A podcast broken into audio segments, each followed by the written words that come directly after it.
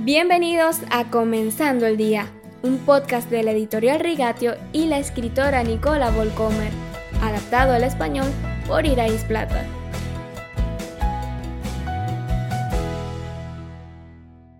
La canción de la noche.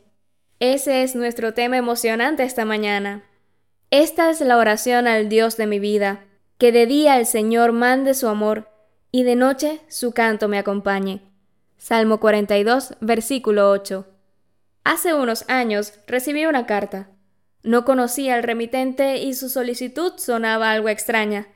Había encontrado una canción que yo había compuesto en un cancionero y quería saber las circunstancias en la que había compuesto ese texto. Debe haber sido un momento difícil, escribió el remitente. Se nota por la canción. Estaba completamente atónita. Había olvidado que escribí esa canción.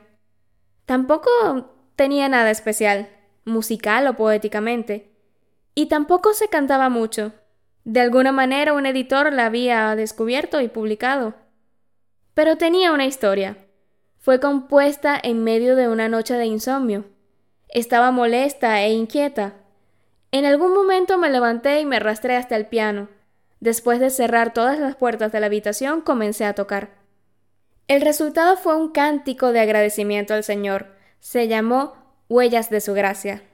Una búsqueda y una lista de todas las cosas buenas que el Señor había hecho por mí en mi vida. Un extraño había notado la pasión en esta canción. Se me ocurre una y otra vez que las mejores y más duraderas canciones e himnos corales surgieron en las horas nocturnas del alma, no solo la letra atemporal del rey David, Oh rostro herido y ensangrentado de Paul Grethal. Estoy bien con mi Dios de Horacio Spafford. Sublime gracia de John Newton. El inolvidable dicho de Job que ha sido muchas veces musicalizado. Sé que mi Redentor vive. El Mesías de George Friedrich Händel se compuso íntegra y milagrosamente en las semanas más débiles de la vida de Händel el texto en dos idiomas con partituras corales y orquestas completas. Y estos son solo algunos ejemplos.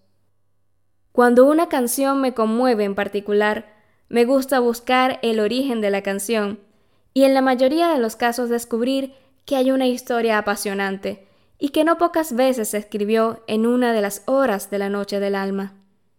Un alma que clama a Dios siente muy profundamente mi lengua es como pluma de hábil escritor, escriben los hijos de Coré en el Salmo 45, versículo 1. Quizás esta sea una buena idea para ti hoy. Encuentra una forma de expresarte sobre tu búsqueda de Dios. Escribe tus pensamientos. ¿Quién sabe? Tal vez Dios quiera usarte para animar y alentar a otros.